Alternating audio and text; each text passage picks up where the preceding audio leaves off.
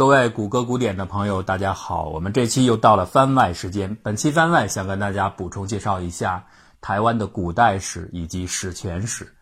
在正式节目的序列当中，我们是以大航海时代的开始，也就是中国差不多元朝和明朝之际，作为起点来介绍台湾历史的。为什么这么来安排呢？是因为的确从后面的历史演化过程来看。近代台湾的主要民族主体文化以及它的政治建构历程，是在这样的一个时代背景下逐渐展开的。所以这段历史距今大概有五百年，甚至可以说到六百年的历史。但是这可不是说台湾的历史就这么短啊！再往前，台湾同样是有自己的著名的各个族群的，这就是我们现在很熟悉的台湾各个的原住民族或者叫先住民族，他们的历史一点都不比中原的各族群短。大概最长的也有七八千年的历史以上了啊，所以是非常辉煌、非常悠久的。因此，台湾的历史要说的话，一定也是追溯到几千年之前。可是现在的台湾人啊，几乎有一个近乎于图腾般的历史认知，也就是一种非常强大的历史观，已经被人为的塑造出来了。我们台湾有四百年的历史啊，动不动一说就是台湾人是四百年。大概这个意思就是我刚才所说的近代台湾历史建构的这么一段时间，但是我觉得呢，这是一个不太严谨的说法啊，至少从史学上来说，它起码也有五百年嘛。如果你只是说现代台湾主体的文化成型的历程的话。甚至可以往前追溯到六百年，但是这个不重要，因为这是一个人为建构出来的史观，所以几百年其实不重要，四百年、五百年，这是一个口号了，就是总而言之表示我对历史的一种切割，如此而已，所以也没有什么奇怪的。当然，在这里你也可以说所有的历史全部是一种史观了，但是这也没有错了。那么这个四百年的史观是谁提出来呢？这个很重要啊。呃，现在如果你去问台湾独立运动的精神教父是谁，可能会有很多答案，黄信介啦、李登辉啦、辜宽敏啦、呃、彭明敏啊等等，有不同的答案。但是，我觉得真正啊很重要的一位人物就是史明，他提出了四百年历史观，这个历史观深刻的影响到了现在所有的台湾的年轻人，大家基本上对这个观念已经深入到骨髓当中了，所以这个切割是很厉害的。因此，正因为这种口号式的东西，我们才说它不是一个很严谨的史学上的东西，而更多的是一种历史认知。但是很有意思的是，史明在自己写的《台湾人四百年史》当中，这本非常有影响力啊，在台湾地区很有影响力的书当中，反倒是说那个正统的历史观，也就是流传时间很久的。把台湾视为中华民族一部分的这个历史观，说你们是政治解读，你们所有的东西都是错的，都是为了政治服务来解读的。你们追溯那么久是没有必要的，尤其是中国汉语文献、古代文献当中的一些台湾的出现的历史的遗迹，所有的这些解读都是政治性的。当然，我不觉得史明说的完全没道理啊！我刚才已经说了，如果这么说的话，那所有的史观都是政治性的。您自己的那个四百年史观，它也是政治性的，对吧？如果我需要的话，我也可以搞一个花莲的二百年史观，我甚至可以搞一个忠孝西路的呃五十年的史观，甚至可以搞一个我们家的五年的史观啊，甚至可以搞一个婴儿的两年史观都没有问题，全都是政治性的。所以呢，我在这里是尽量希望列出一下不同人认知的这个事实吧，然后怎么判断这些问题是交给大家来自己去思考。由于这个四百年史这个史观像口号一样啊，有巨大的影响力，所以我们先来介绍一下史明这个人。这个人也是一个很奇特的人。我们先说啊，这个人在私德上，就是在个人的品格上，在人格上。呃，一般学术界都非常肯定的，他也不贪财，然后一生就在为着自己的呃政治的理想去服务。他的本名叫施昭辉，是跟母姓啊，就在台北出生的。那个时代还是日据时代，所以后来他就到早稻田大学去读书，读的是政治经济系。那个时候这个系是很少有人读的啊。他读了以后呢，接触了大量的左派文章。我们说过，当时日本是有相当一部分激进的爱国青年是喜欢左派的东西的。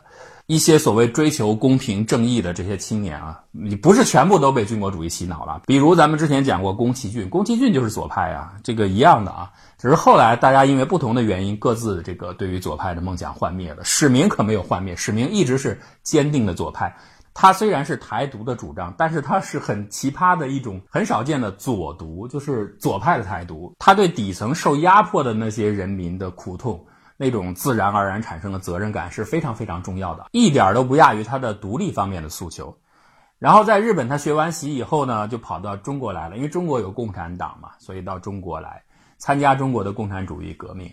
由于他的日语非常好，所以我党就派他到上海去工作了啊，地下工作嘛，然后派了一个女同志，一男一女，这个情况很普遍。然后史明呢，发现当时有好多的地下党做这个工作，你想想啊，这个咱们可以理解啊，人之常情，一男一女在一起长期又要共同生活，还要假扮夫妻，所以往往最后就变成了事实上的夫妻了。然后。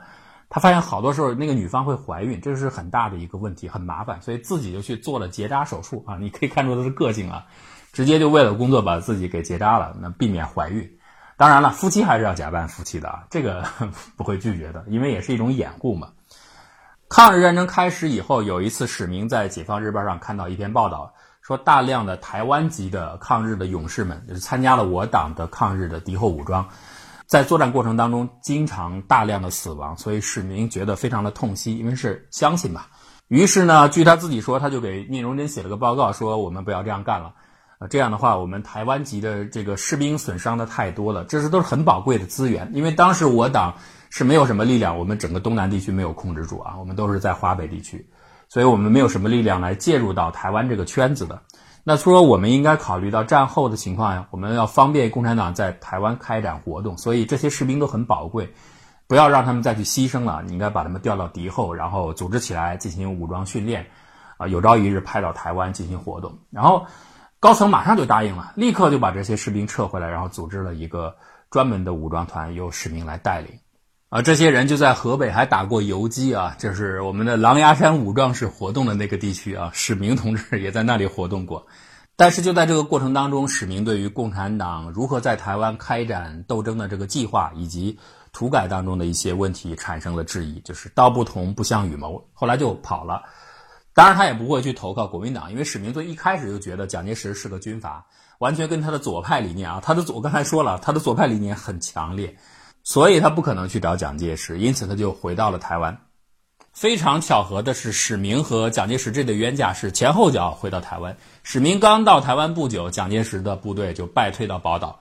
那以史明这样的性格，当然是不愿意接受蒋介石这样的人的统治的。于是他要抗争，他组织了民间的一些人，然后游击队想刺杀蒋介石啊，收集了一些步枪。最奇葩的是。据说他还找到一张日本时代的藏宝图，说那儿有武器啊，我也不知道他 找到没有。总而言之，这种抗争显然是无力的，所以后来就被缉捕。等他就到处来躲呀，因为他有丰富的在我党的时期的那个地下党斗争经验啊，所以游击战争特别熟悉。今天台北，明天台南，这边是屏东，然后一会儿高雄，躲来躲去，大开大合，所以两年内有惊无险。后来他就到了基隆。那五二年的时候，有一艘日本货船“天山丸号”是运香蕉的，他就躲到这艘船，跟着这艘船一起返回到日本，就流亡到日本去了。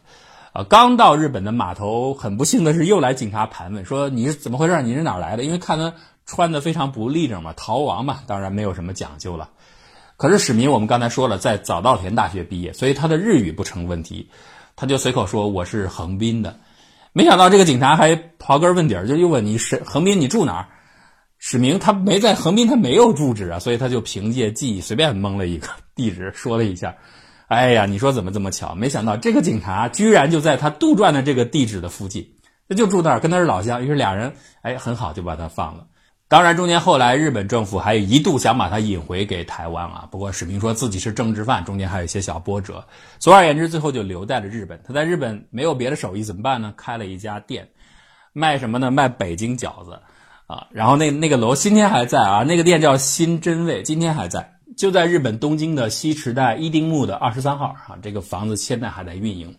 当然，今天已经成了台湾年轻人啊，就是我们说的台湾独立分子的这个大本营了，朝圣地。因为那个时代，整个台湾在国民党的统治下是不能够谈台独的，所以呢，在遥远的日本有一盏星星之火，他们认为的啊可以燎原，所以已经成了圣地了。现在许多的台湾年轻人很爱去，然后一去还要。一定一般来说，还有很多人还会打出台独的旗帜啊，台湾独立的旗帜等等。店里边卖的什么呢？回锅肉啊，麻婆豆腐啊，都是我们非常熟悉的饭菜，招牌菜啊，招牌菜北京打卤面。当然了，它的菜单上不叫打卤面，是大小的大叫北京大卤面，特制北京大卤面。我甚至怀疑我们北京过去是不是就叫大卤面啊？啊，卖的就是这些东西，都是我们很熟悉的。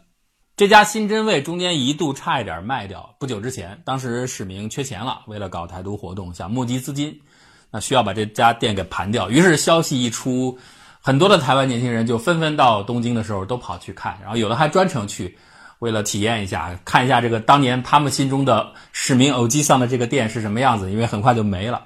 但是后来据说啊，这个把这家店临时承包给了厨师长，说厨师长你运行吧，这家店很有历史意义。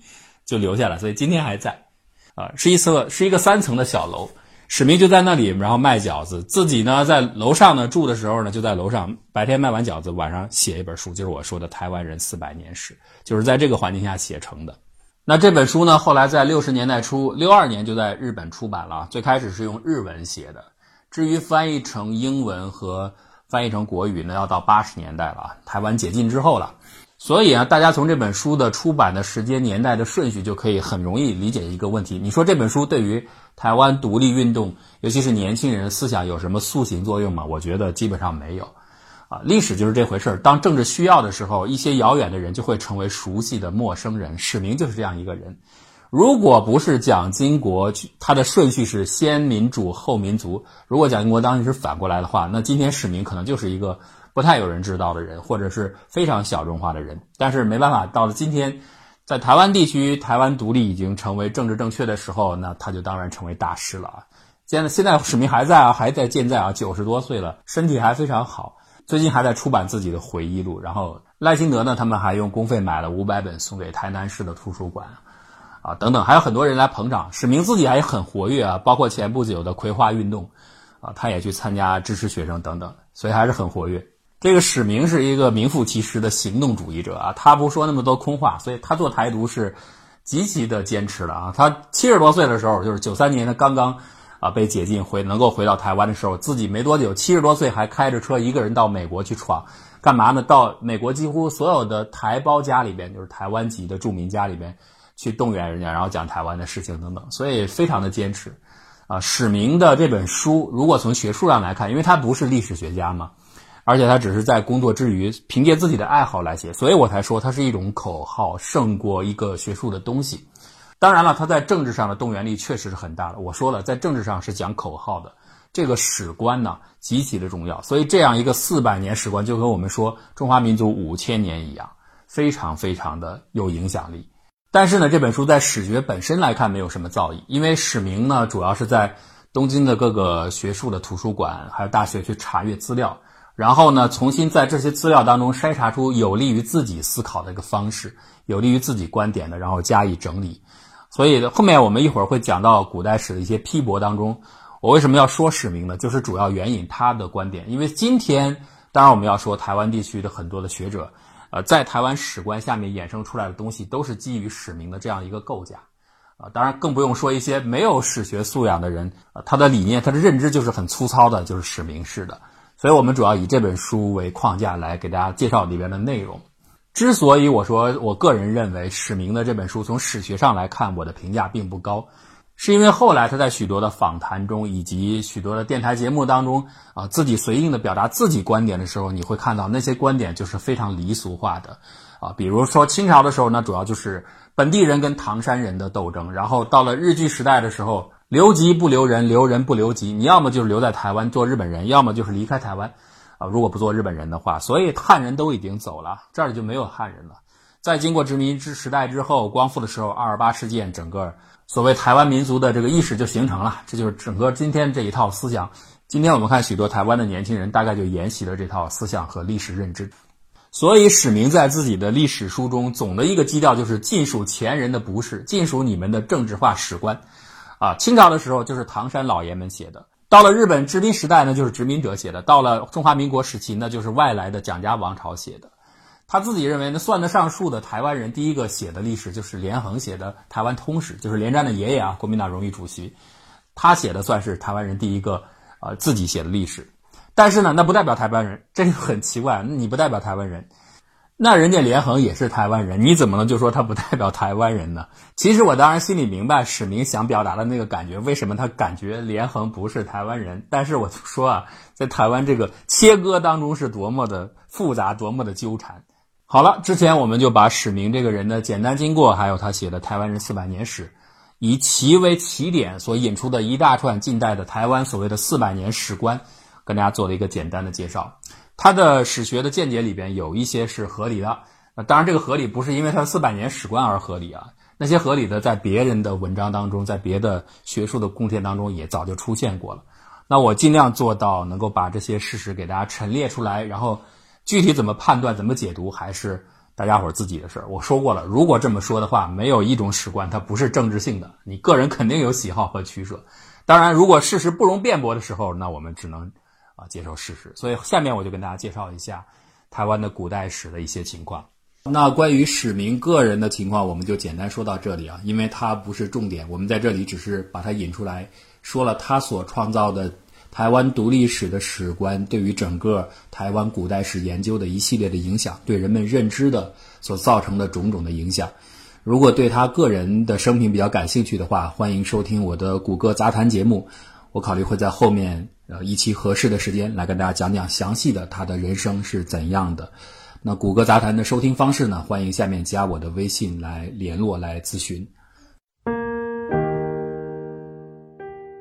如果您喜欢我们的节目，就请关注我们的微信公众账号，或者加入我们的讨论群。方法很简单，就是搜索“谷歌古典”四个汉字，点击关注就可以了。谢谢大家的支持，谷歌古典精彩尽览。